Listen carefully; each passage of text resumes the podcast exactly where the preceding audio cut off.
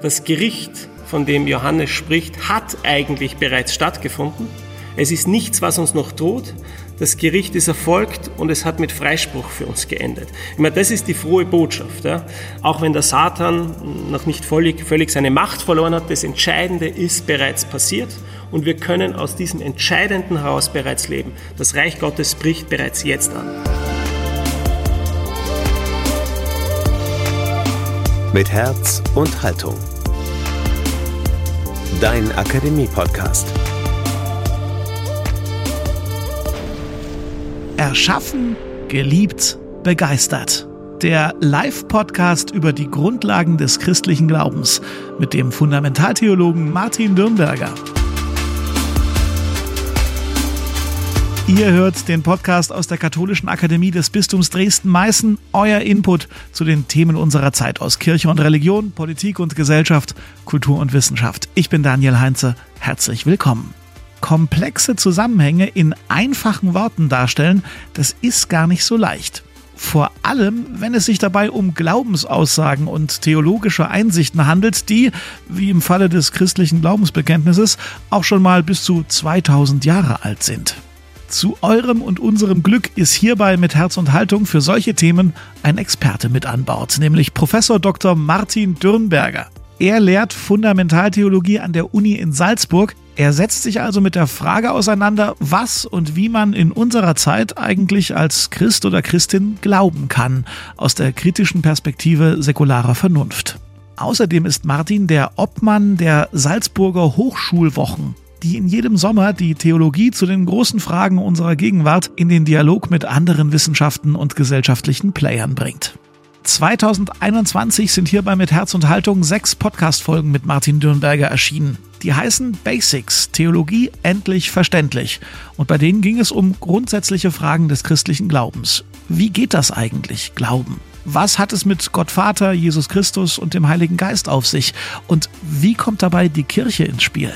Eure große Resonanz auf diese Folgen hat uns bewogen, Martin Dürnberger auch mal direkt zu uns ins Bistum Dresden-Meißen einzuladen. Tja, und so kam es, dass wir uns Mitte November im Bildungsgut Schmochtitz bei Bautzen für ein Wochenende getroffen haben, das an die Podcast-Folgen anknüpfte und Antworten entwarf. Wie das Sprechen über den eigenen Glauben in Familie, Gemeinde oder Schule gelingen kann. Und zum Schluss dieses wirklich spannenden und intensiven Wochenendes gab es eine Premiere, nämlich den ersten Live-Podcast von Mit Herz und Haltung, in dem wir die wichtigsten Gedanken und Punkte des Wochenendes nochmal kompakt zusammengefasst haben.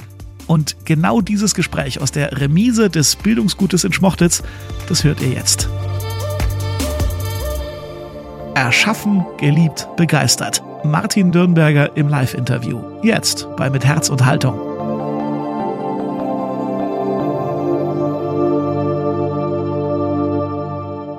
Wir sind hier live in der Remise in Schmochtitz. Schönen guten Morgen.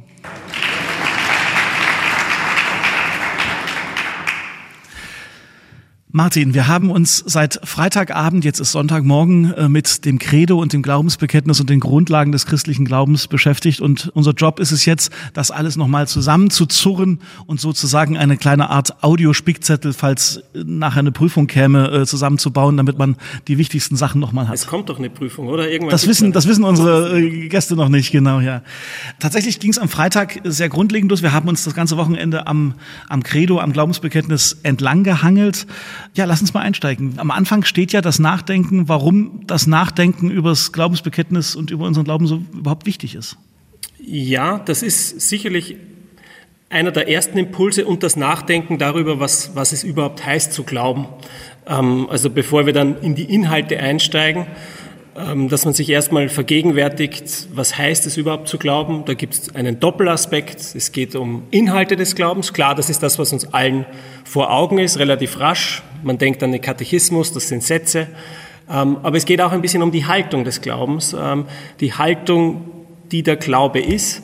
Und auch das sollte bei so einem, so einem Blick auf das Credo eigentlich mitgedacht werden. Was heißt es, wenn ich Credo sage? Was heißt es überhaupt zu glauben? Und ein Gedanke möglicherweise, den man da mitnehmen kann und der mir persönlich auch ähm, in den letzten Jahren, würde ich sagen, immer wichtiger geworden ist, ähm, ist, dass es um eine Haltung geht, die mir erlaubt, eine nicht zynische Perspektive auf die Welt einzunehmen.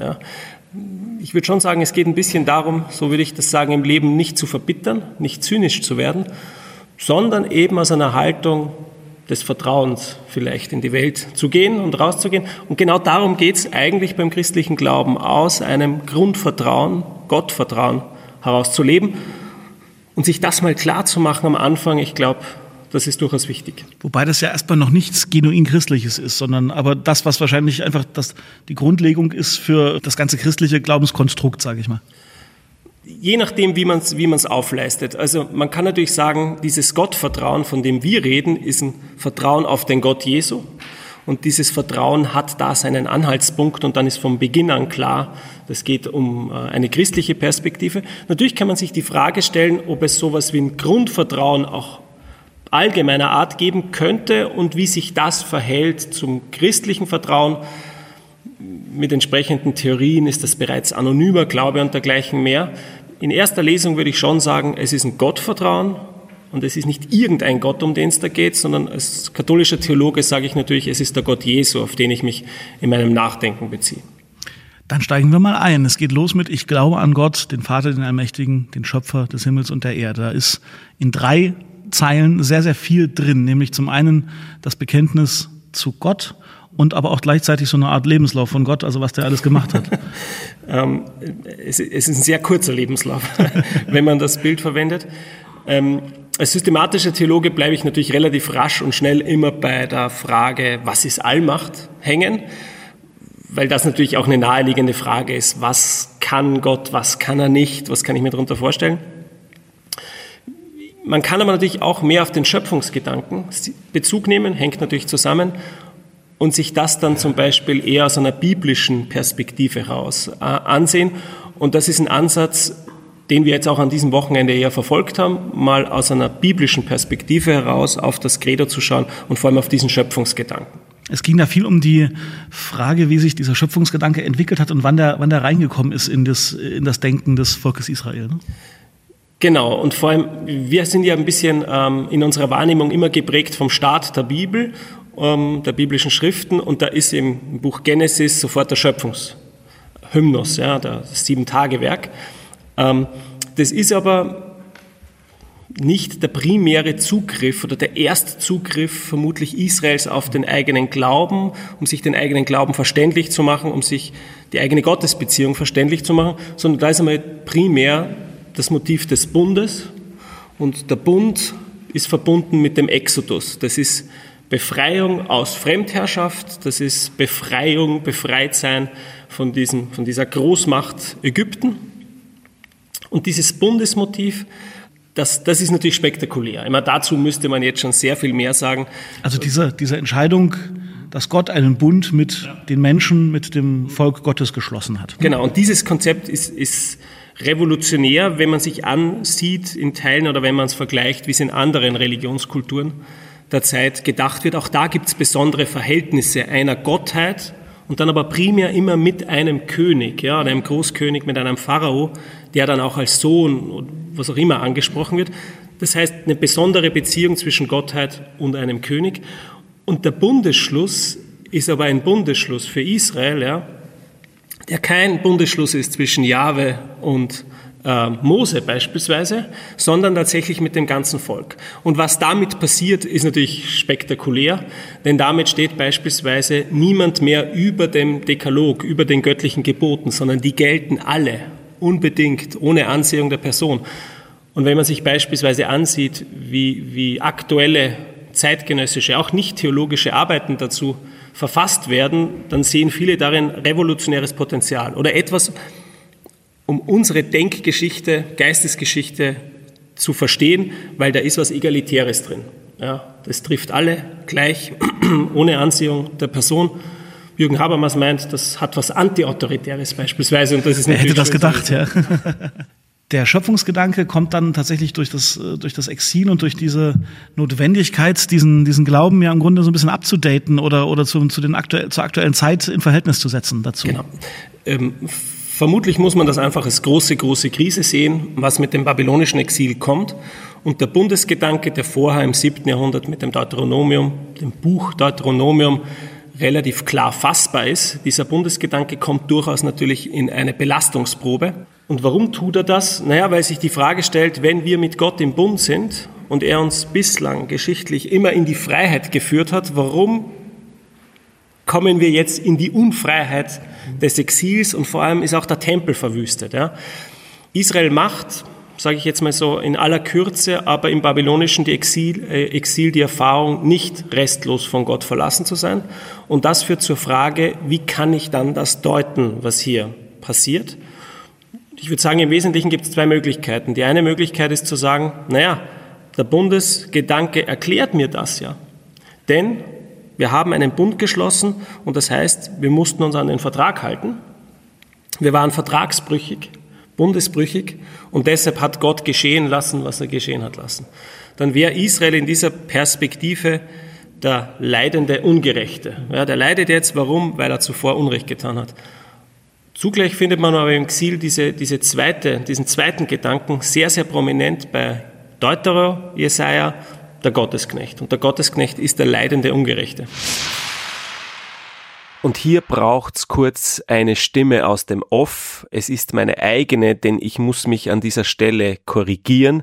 Ich habe eben vom Gottesknecht als dem leidenden Ungerechten gesprochen. Das ist natürlich ein Lapsus. Der Gottesknecht von dem im Buch Jesaja die Rede ist, das ist natürlich ein leidender Gerechter. Das war eigentlich gemeint und das hätte ich eigentlich sagen wollen und sollen.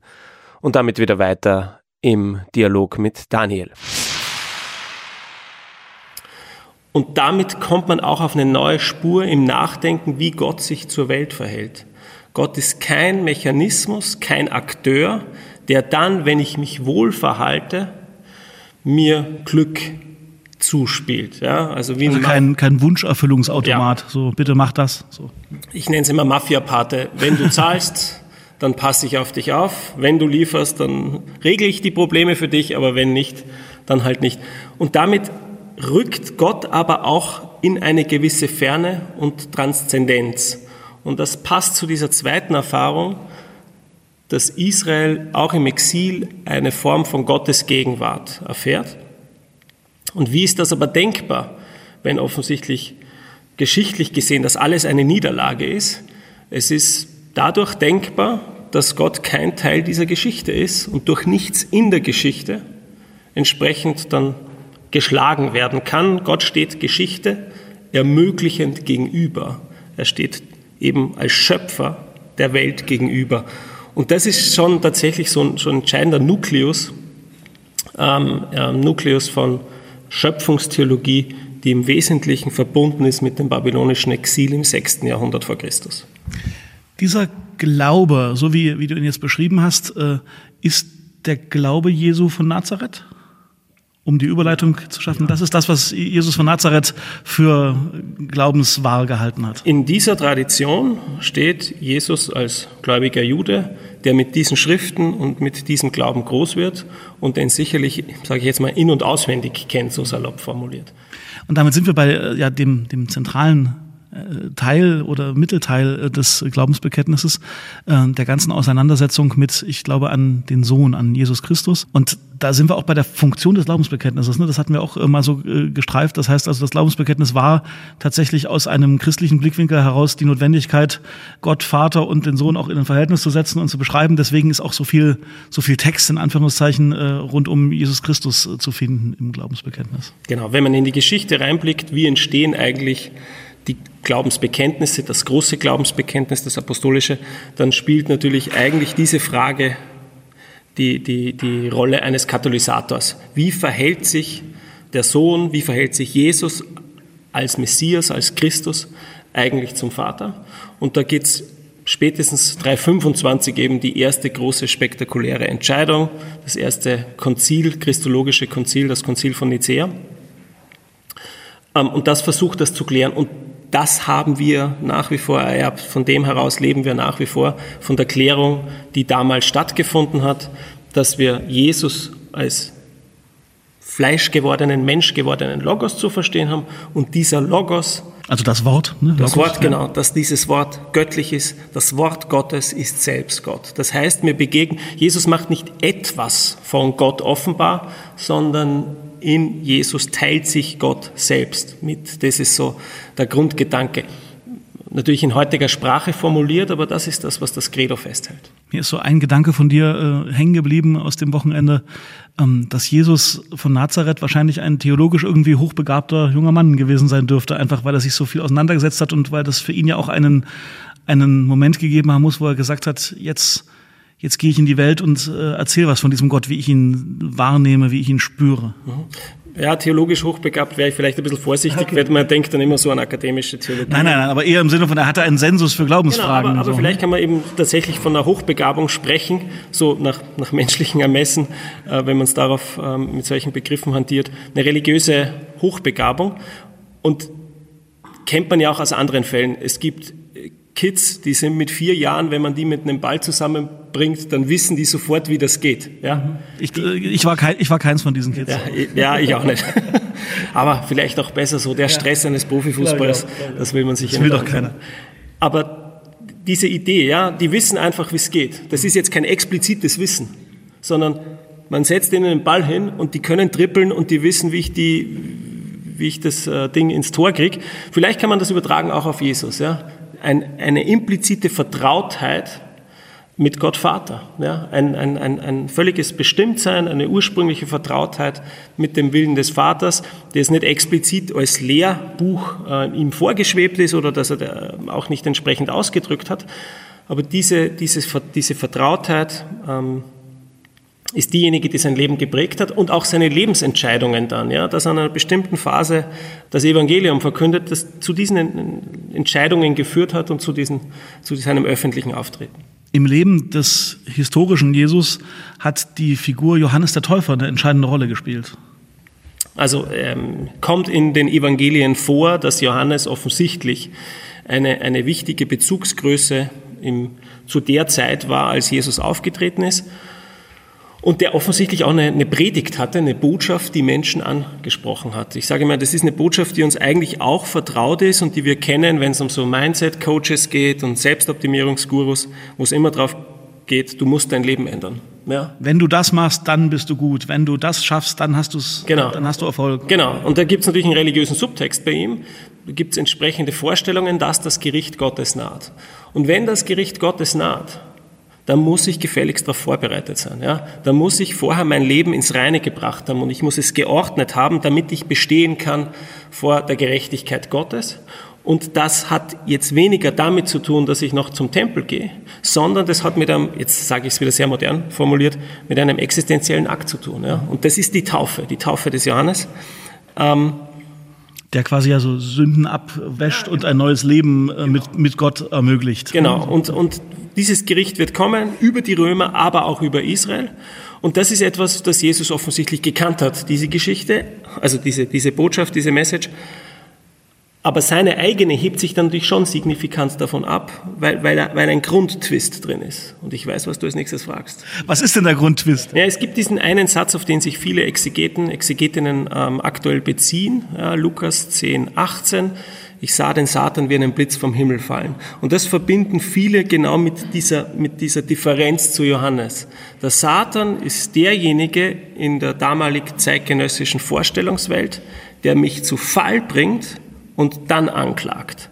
Also der, der dafür sorgt, dass ich sündige und dann zu Gott läuft und sagt, hey, der hat gesündigt. Also eine ganz unangenehme Figur. Das wollen wir eigentlich nicht. Ne? Genau, also man, man kennt es auch in sozialen Kontexten, wenn man so jemanden in der Klasse hat, Abstand halten.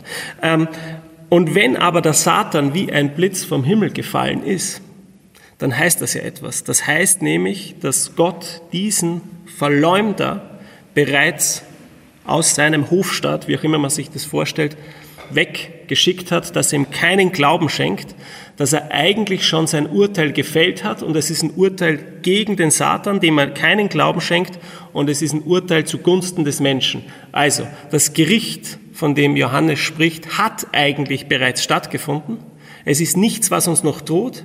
Das Gericht ist erfolgt und es hat mit Freispruch für uns geendet. Ich meine, das ist die frohe Botschaft. Ja. Ähm, auch wenn der Satan noch nicht völlig, völlig seine Macht verloren hat, das Entscheidende ist bereits passiert und wir können aus diesem Entscheidenden heraus bereits leben. Das Reich Gottes bricht bereits jetzt an. Und da kommt dieser hochbegabte Wanderprediger aus Nazareth irgendwann mit dieser Message, mit dieser neuen Sicht der Dinge, das Reich Gottes ist bereits da, es hat bereits begonnen, nach Jerusalem. Und das ist der Moment, wo es sehr kompliziert wird. Ja, wo es tatsächlich ähm, in einen tödlichen Konflikt führt, wie wir, wie wir wissen. Ähm, und mir ist da immer wichtig, das im Blick zu haben, Jesus stolpert nicht nach Jerusalem, ja, der irgendwie da wohlmeinend und ein bisschen blauäugig mit seinen Jüngerinnen und Jüngern dann nach Jerusalem aufbricht, sondern das ist durchaus klar, wenn ich so auftrete mit dieser Botschaft, dann wird das für Probleme sorgen. Warum? Weil es natürlich eine Relativierung des Tempels ist und damit auch der entsprechenden Priesterkreise. Der Autoritäten, die der, damals genau, geherrscht haben. Der, der, der relevanten äh, Autoritäten am, am, Tempel, vielleicht auch der Händler am Tempel, ja, ähm, weil das natürlich in Frage stellt, wie ich religiös mein Leben sonst sortiere, weil da ist der Tempel entscheidend. Und wenn jetzt Jesus verkündet, es braucht deine Opfer und dergleichen im Wesentlichen nicht mehr, weil Gott sich bereits für dich entschieden hat, dann ist das natürlich etwas, was, was unangenehm ist, vorsichtig formuliert, ähm, ähm, für die entsprechenden Autoritäten im Tempelbetrieb. Eine Frage, die uns auch sehr beschäftigt hat, war tatsächlich, wie sehr war sich Jesus seiner Rolle bewusst? Also ne, der Sohn Gottes, wie wir ihn heute bekennen, ähm, da gibt es ja durchaus auch äh, Vermutungen in der Theologie, wie Jesus da zugestanden hat zu dem, was wir heute aus ihm machen, in Anführungszeichen. Ja, oder was er immer schon war. Oder was er immer schon war, natürlich, natürlich. Aber die Frage ist ja eben, war er sich dessen bewusst? Genau, wie, wie man sich das, wie man sich ähm, auch das eigene Bewusstsein Jesu vorstellt oder sein Verhältnis zur Sendung. Also das Erste, was wir jetzt wahrscheinlich von dem, was ich bislang gesagt habe, einfach ableiten können ist oder davon herleiten ist, Jesus hat eine Botschaft. Und es ist diese Botschaft, die frohe Botschaft, das Reich Gottes bricht bereits an, das Gericht ist bereits geschehen und es ist ein Gericht, das uns eigentlich freispricht, auch wenn wir diesen Freispruch natürlich irgendwie auch noch annehmen müssen. Also da gibt es natürlich noch Folgethemen. Und es gibt diesen einen Moment, würde ich sagen, wo relativ klar oder wo wir uns überlegen können, wie Jesus dann sich selbst versteht im Verhältnis zu dieser Botschaft. Und das ist eben genau dieser Konflikt, der in Jerusalem kommt und wo Jesus auch weiß, dass ihm der Tod bevorsteht. Und für mich ist da eigentlich schon seit ich Schüler bin, immer diese, diese, der Ölberg eigentlich der entscheidende christologische Ort, weil sich da immer die Frage stellt, warum läuft er denn nicht davon? Er hätte ja die Sachen packen können und sagen können, das wird mir jetzt alles zu brenzlig. Ja, ich habe die Message jetzt gebracht, sie kam nicht an, mein Gott, dann ist es so. Ein bisschen wie Jona, ne? so, so, eine, so eine Haltung irgendwie so. Ja. Ich, ich habe ich hab das gemacht, was meine Sendung war. Wenn die nicht angenommen wird, dann ist das jetzt nicht mein Thema. Ich habe meinen Teil beigetragen. Ähm, und Jesus versteht sich aber offensichtlich so, dass er diese Botschaft nicht verraten will und dass wenn er sich zurückzieht, auch die Botschaft zurückgezogen ist. Die frohe Botschaft verschwindet, wenn er selbst quasi sich zurückzieht und das heißt, zumindest expressis actis, würde ich jetzt sagen, nicht mit einer ausformulierten Theorie und mit einem entsprechenden ausformulierten Anspruch, aber in der Art und Weise, wie er handelt, identifiziert er sich mit dem Freispruch, mit diesem Ja Gottes zu jedem Menschen, dass er das ist und er das bringt. Also nicht nur verkündet, sondern tatsächlich selbst ist. Also so würde ich vermutlich das formulieren. Und das ist ja auch das, was dann erst ermöglicht, äh, diese Ostererfahrung der Christenheit, also dieses er ist auferstanden, das wäre ja ohne diese Konsequenz Jesu nicht, nicht denkbar gewesen. Und damit sind wir dann tatsächlich bei dem Osterereignis und dem, was sich, was sich seitdem äh, ereignet hat, auferstanden von den Toten und äh, tatsächlich diese, diese Erfahrung, er ist nicht weg. Äh, was ja dann auch zum, zum Pfingstfest äh, und zum Heiligen Geist hinführt. Aber vielleicht äh, noch kurz einen Satz dazu. Diese, diese Erfahrung, spielt ja auch im Glaubensbekenntnis eine zentrale Rolle und natürlich in unserem Glaubensleben, weil das ist der Moment, wo Glauben ja irgendwie entscheidend ist. Ich kann das glauben oder ich kann es eben nicht glauben. Ja, also natürlich steht im Zentrum die Auferstehung. Ja. Also auch wenn wir lange Jahrhunderte oder vielleicht auch Jahre biografisch sehr die Idee haben, das Kreuz ist eigentlich das Entscheidende. Im Wesentlichen ist natürlich der, der Ostersonntag ja, und die Auferstehung. Und die Erfahrung gewissheitsförmig ist, die auch zu einer Gewissheit wird, mit diesem Jesus ist es nicht vorbei, auch mit seiner Botschaft ist es nicht vorbei. Die Botschaft wäre ja, wenn Jesus nicht aufersteht, ja, nett, Aber dann war es das halt. Aber die Jünger machen eben diese Erfahrung, dass Gott Jesus von den Toten auferweckt hat und damit auch beglaubigt hat, was er verkündet hat. Und diese Erfahrung jetzt zu rekonstruieren, ist natürlich relativ schwer. Aber ich denke mir schon, es gibt so Formen von existenziellen Gewissheiten, die auch sehr leise im Leben daherkommen können und wo man trotzdem zu einer Gewissheit kommt, die dann auch ein Leben lang tragen kann. Und vielleicht gibt es, vielleicht kann man sich äh, auch diese österlichen Erfahrungen in Teilen so vorstellen, dass man auch gar nicht am Anfang mitbekommt, was da passiert und dann zu einer Klarheit kommt. Emaus-Jünger beispielsweise, der ist auferstanden.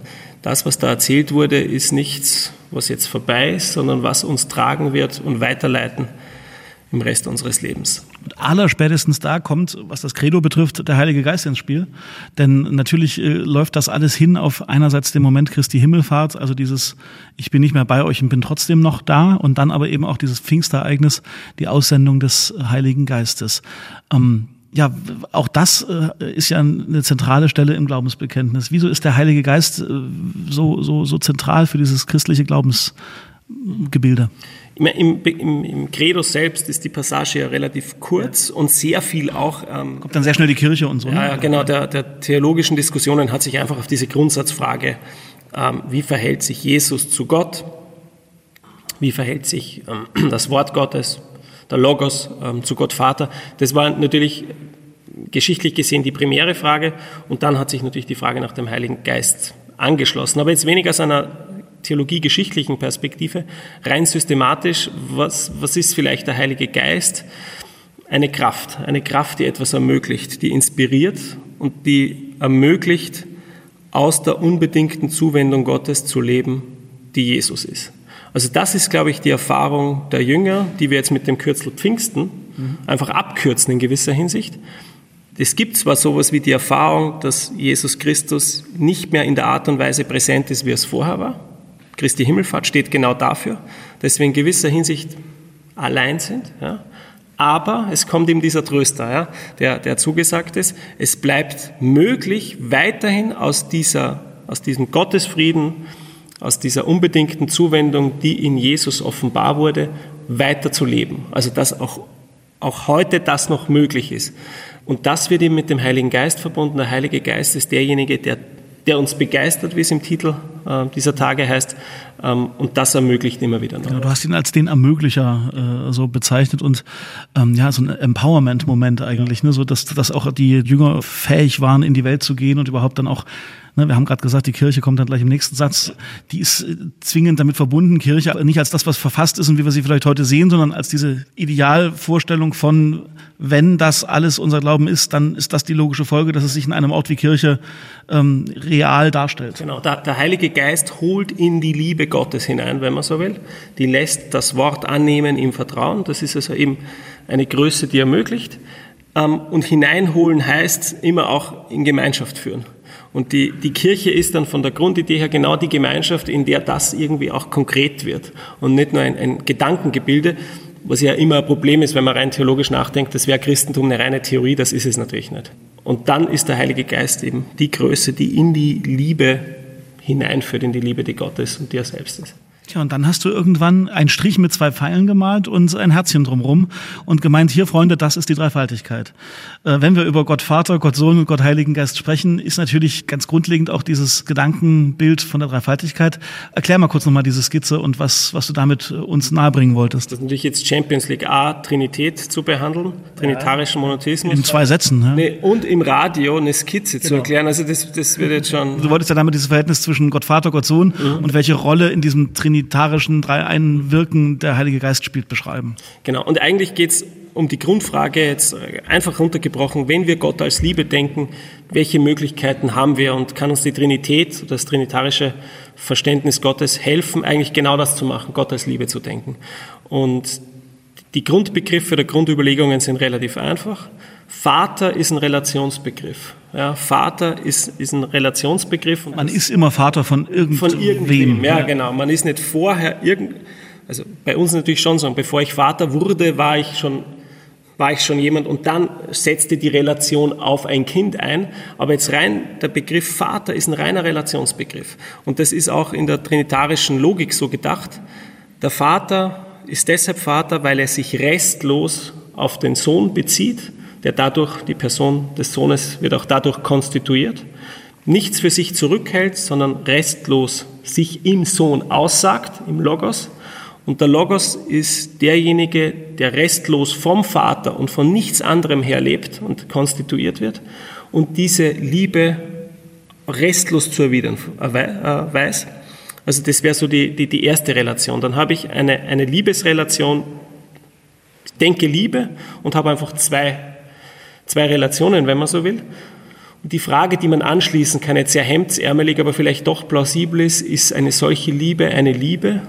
über die hinaus Größeres nicht gedacht werden kann. Und da kommen auch wir rasch ähm, wahrscheinlich zu dieser Überlegung, dieser Exklusivitätsgedanke von Zweien, der nicht offen ist, eine Beziehung, die nicht offen ist auf ein drittes hin und ein drittes auch tatsächlich hineinnimmt, ähm, da würden wir sagen, na, vielleicht ist das noch nicht Liebe, über die hinaus Größeres nicht gedacht werden kann. Und der Heilige Geist ist eben genau die Größe der Offenheit, diese Wirkmächtigkeit. Die dritte Person, genau, die selbst hineingenommen ist in die Liebe von Vater und Sohn, aber auch andere dann noch hineinnimmt und eben begeistert, ähm, dieser Liebe zu trauen. Denn darum geht es letztendlich im Christsein. Trauen wir der Liebe Gottes. Ähm, schaffen wir das, schaffen wir das gemeinsam. Das wäre so die Idee dass dieser Dreieinigkeit, äh, Dreifaltigkeit eine zwingende Logik aus christlicher Sicht innewohnt, haben wir auch festgestellt. Und auf der anderen Seite muss man natürlich auch äh, mit Respekt anerkennen, dass uns dieses Konzept seit 1600 Jahren zutiefst beschäftigt und wir bis heute drüber nachdenken, wie, äh, wie, das ist. Und ne, es bleibt irgendwo dann eben auch ein Glaubensgeheimnis, würde ich damit ja, sagen. Ja, also das definitiv. Letztendlich geht es auch beim Nachdenken über das Credo nicht darum, den Anschein zu erwecken, als wäre das alles schön in Theorie auflösbar, mhm. ähm, als wäre das vollständig, wenn man so will, mit Mitteln der Vernunft auflösbar. Das wird nicht funktionieren und das ist auch nicht der Anspruch von Theologie, aber es soll zumindest als vernunftgemäß, ja, nicht der Vernunft widersprechend und vielleicht auch in bestimmter Weise plausibilisierbar dargestellt werden. Sollte das gelungen sein, in Teilen, das kann ich ja nicht sagen, dann wäre eigentlich das erreicht, was man sich meines Erachtens realistischerweise vornehmen kann für so ein intensives Wochenende. Was für ein Ritt, wollte ich gerade sagen. Das war ja echt wirklich von dem, was wir jetzt besprochen haben in dieser halben Stunde, das, das war ein Kratzen an, an dem, wie, wie tief man das betrachten kann. Und es wäre keine Wissenschaft und es wäre nicht dein Job, wenn das natürlich noch viel, viel, viel ausführlicher geht. Und uns ist auch klar, dass da am Ende vom Glaubensbekenntnis auch noch ein paar Zeilen sind, die wir jetzt noch gar nicht besprochen haben. Aber man muss sich auch noch ein bisschen äh, Platz lassen für, für weitere Podcast-Folgen und weitere Wochenenden in Schmochtitz, oder? Ja, es gibt, es gibt ja noch die Möglichkeit zu mehreren Ritten. Genau, vor allem wenn man auf einem Bildungsgut ist, das so herrschaftlich ist da kann man auch noch mehrfach theologisch ausreiten. Martin Dürnberger, herzlichen Dank für deine Zeit hier im Podcast, herzlichen Dank für deine Zeit hier in Schmochtitz und äh, bis bald.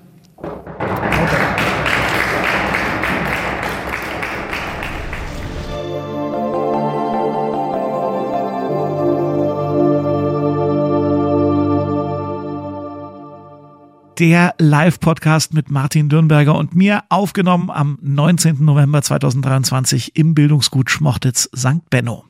Ich habe es ganz zu Beginn gesagt, Grundlage für dieses Wochenende waren die sechs Podcast-Folgen aus der Reihe Basics Theologie endlich verständlich. Die findet ihr nochmal als Playlist in den Show Notes zur heutigen Episode. Dort gibt es auch den Link zum neuen Popkulturformat mit Martin Dürnberger hier im Podcast und zu einem Gespräch mit Bischof Dr. Stefan Oster, ebenfalls zum Glaubensbekenntnis. Die haben wir im September 2023 bei uns veröffentlicht.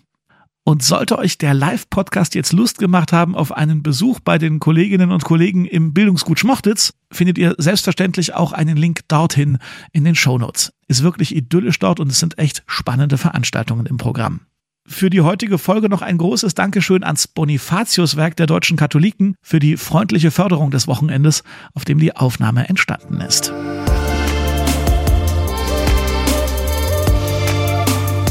Wenn euch gefällt, was wir hier machen, dann abonniert uns kostenlos im Podcast-Player eures Vertrauens und lasst doch einfach mal eine gute Bewertung oder fünf Sterne da bei Spotify oder bei Apple Podcasts. Vielen Dank für euren Support.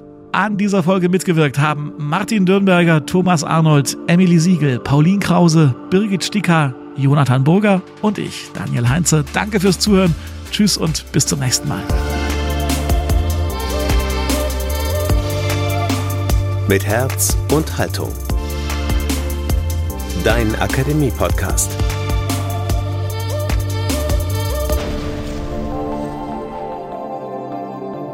Ein Angebot der Katholischen Akademie im Bistum Dresden-Meißen.